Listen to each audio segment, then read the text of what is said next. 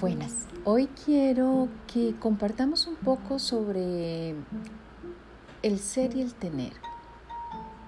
Vamos a ver, mientras el tener se basa en algo que se consume con el uso, el ser aumenta con la práctica. La angustia y la inseguridad por el peligro de perder lo que se tiene no existe en el modo de ser. Si soy lo que soy y no lo que tengo, nadie puede arrebatarme ni amenazar mi seguridad y mi sentido de identidad. Mi centro está en mí mismo. Esta capacidad de ser y de expresar mis poderes esenciales forma parte de mi estructura de carácter y eso solo depende de mí. El poder del amor aumenta mediante el proceso de expresarlo. Ser constituye la meta de la vida. Vamos a verlo así. La dicha es el fruto de haber renunciado a tener.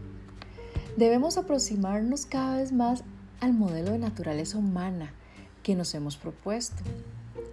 Sentiremos satisfacción al aferrarnos a la meta de ser nosotros mismos. Porque no vamos a sentir miedo de perder nuestra identidad en las posesiones, ni miedo al abismo de enfrentarnos con lo poco. El modo de ser solo existe aquí y ahora. El modo de tener solo existe en el tiempo presente, pasado y futuro. Está más vinculado con lo que hemos acumulado en el pasado.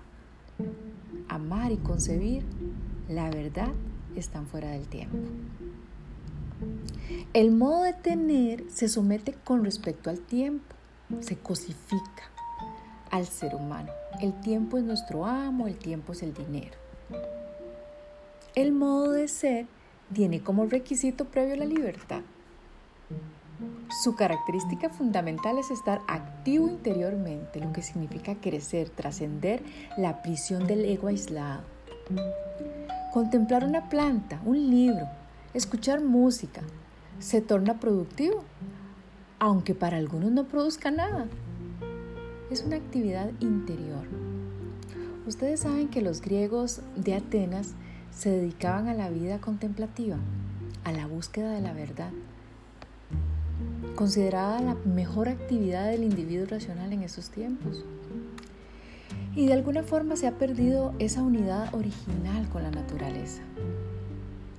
Tener como deseo de superioridad, de ejercer poder para conquistar. Tener se inclina hacia el poseer como deseo de sobrevivir. Ser en cambio tiende hacia compartir como necesidad de superar el aislamiento mediante la unión con otros seres. En el modo del ser, la felicidad radica en nuestro modo de comportarnos con los demás y de compartir con nosotros.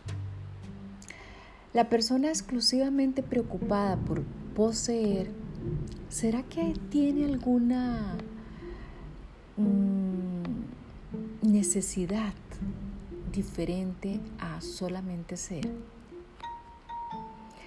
Mm, podríamos decir que la independencia interior nos conduce a esa libertad. ¿Ustedes creen que las personas que tienen mucho dinero, empresarios que están bien organizados y que no tienen saldos en contra sino a favor, en secreto admirarán a los que pueden buscarse a sí mismos? En vez de decidirse simplemente a acumular y acumular y a conseguir objetos y dinero. ¿Será que ellos en secreto hacen eso? Mm. ¿O será que hay alguno que lo ha dicho y tal vez yo no lo sepa? El hombre es el único animal racional capaz de decir no en todos los órdenes de la vida. A negarse placeres que lo aparten de ser un espíritu humano. Entonces, ¿estamos siendo o estamos teniendo? Pues eso es lo que hoy quiero compartir con ustedes para reflexionar. Nos escuchamos en un próximo encuentro.